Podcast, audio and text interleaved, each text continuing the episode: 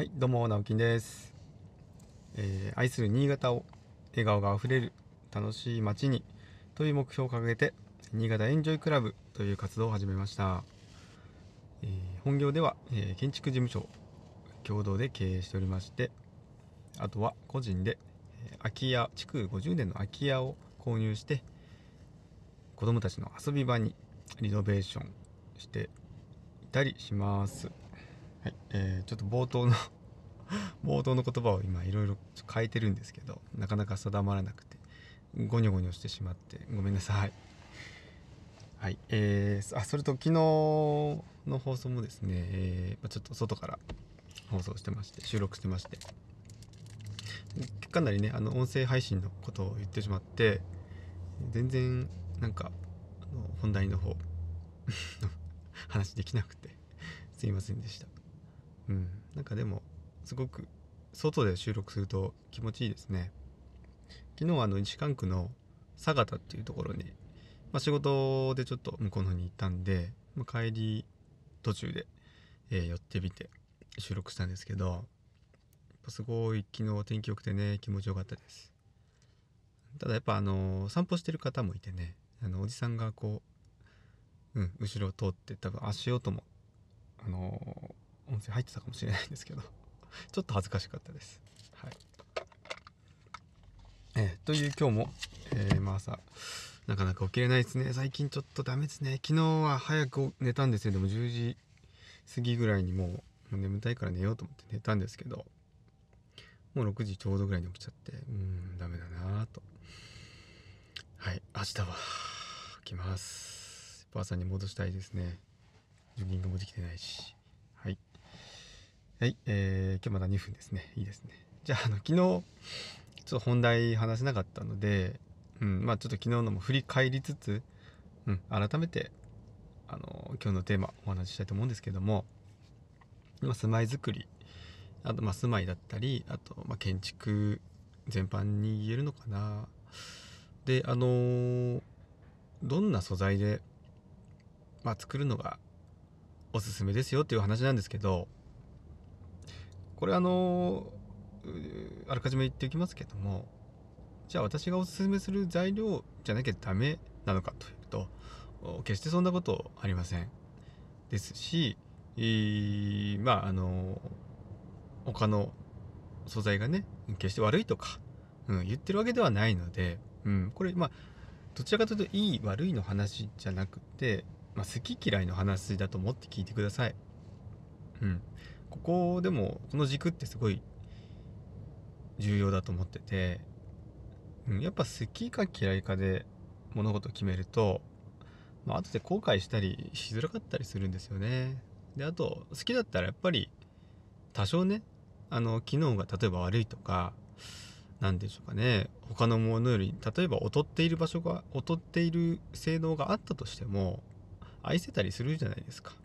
うん、やっぱ好きなんですもん。それが分かんないです。見た目が好きなのか形が好きなのか。なんかそう物ってそういうのないですか？車とかも古い車私好きなんですけど絶対にあの機能面で言ったら今のね最新の車より劣るわけですよ。で修理費もかかるし。でもねやっぱね好きだったらねそれ愛着湧くんですよね。うん。だからその便利とか便利とか不便とかの軸と好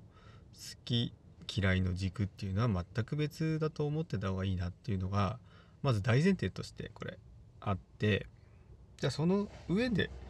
じゃ建築素材としてどんなものがいいかなというお話をしたいんですけども、まあ昨日もちらっとお話ししたんですがうーん例えばですよね床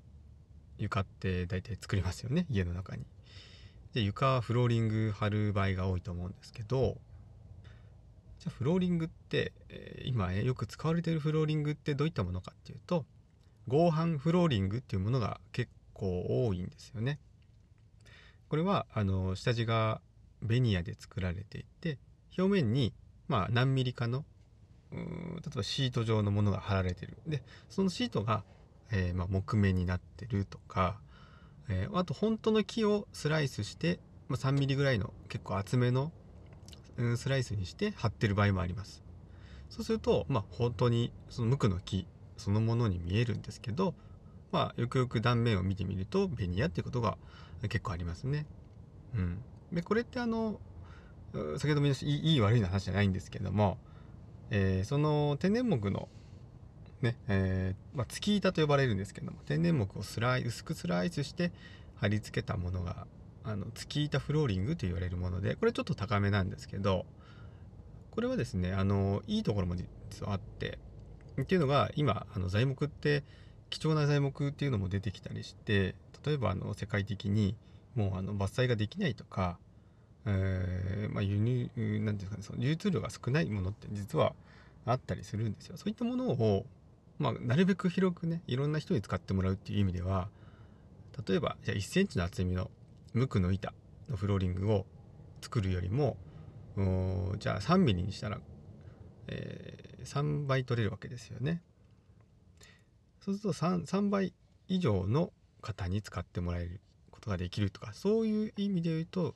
月板フローリングもねあの意義があるんですけどもとはいえですねまあ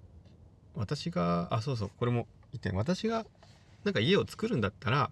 こういう素材にしたいなというものをやっぱり進めたいと思ってるんですよ。はい、そこが本当大前提だと思うのででじゃあ自分が家作るってなったら何をね床を何を張るかなと思ったらやっぱり無垢の板張りますね間違いないです。で無垢の板って床が床なりしたりとか隙間が空いてきたりとか、うん、するんですけどまああの長持ちしますし汚れてきたらちょっと削ってあげればもう綺麗な面が出てくるんですよ。はい、そういったメンテナンスがあの他のものだとしづらいので、はい、シートフロアと呼ばれるものはもう本当の木じゃないですからあれ汚れたら傷ついたら実はおしまいなんですよね。もうあの張り替えとか、えー、上に何か貼るしかなくなるんです。でそれがあのそんな長くね20年30年持つかっていうとなかなかそうはいかないんですよね。やっぱりあのー、その一般的なそういうフローリングシートフローリングとか結構安くて、まあ綺麗に、ね、施工できるんですけどもやっぱデメリットとしてはうーんそこなのかな。やっぱ長持ちちょっとしないとか。うん。あとまあ外壁材で言っても、うん、昨日も話しましたけど養業系サイディングって言われる今もう多分ほとんど使われているものですね。レンガ調とか木目調とかいろんなまあ柄とか色とかあるんですけど、まあ、基盤自体は一緒です。なんかこういろんなセメントだったりなんかこういろいろ混ぜて、えー、固めて作ってあるんですけどもうんこれもやっぱりあの基本的には水を吸ってしまうとボロボロになってくるものなので貼った貼った段階で10年15年後の塗装塗り替えっていうのがもう確定してしまうというものなんですよね。うん、でなんかあのまあこういう床とか壁とか、ね、天井とかそれぞれの材質に言えるんですけど、えー、やっぱり物って汚れたりとか傷ついたりって絶対にするじゃないですか。もう絶対しますよね。うん、どどうやって暮らしてでもすると思うんでどうでしょうね本当に綺麗な状態を保ってる家ってそれ多分住んでない家じゃないかなと 思うんですけど人がやっぱりね活動するのもそうです。放置しておいてもやっぱりあの傷むじゃないですか。うん汚れてきますよね。で絶対に汚れるとか傷つくって考えたらあの経年劣化って言われますよね。であの時間が経つにつれて劣化していくものじゃなくて経年美化。あのやっぱり年を経るごとに美しくなるとか優れたものになるっていうか経年優化とかって言ったりもするんですけどなんかそれってすごくあの素材選びにうんなんか物差しにしても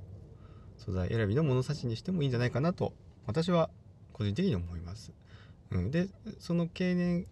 美化されていくものって愛着を持てるものが多いんじゃないかなと思います。基本的には自然素材だったりするんですけどね。はい。すいません。今日もなんかうまくまとめられたかわからないんですけど参考になったら嬉しいです。はい。それでは、えー、今日も一日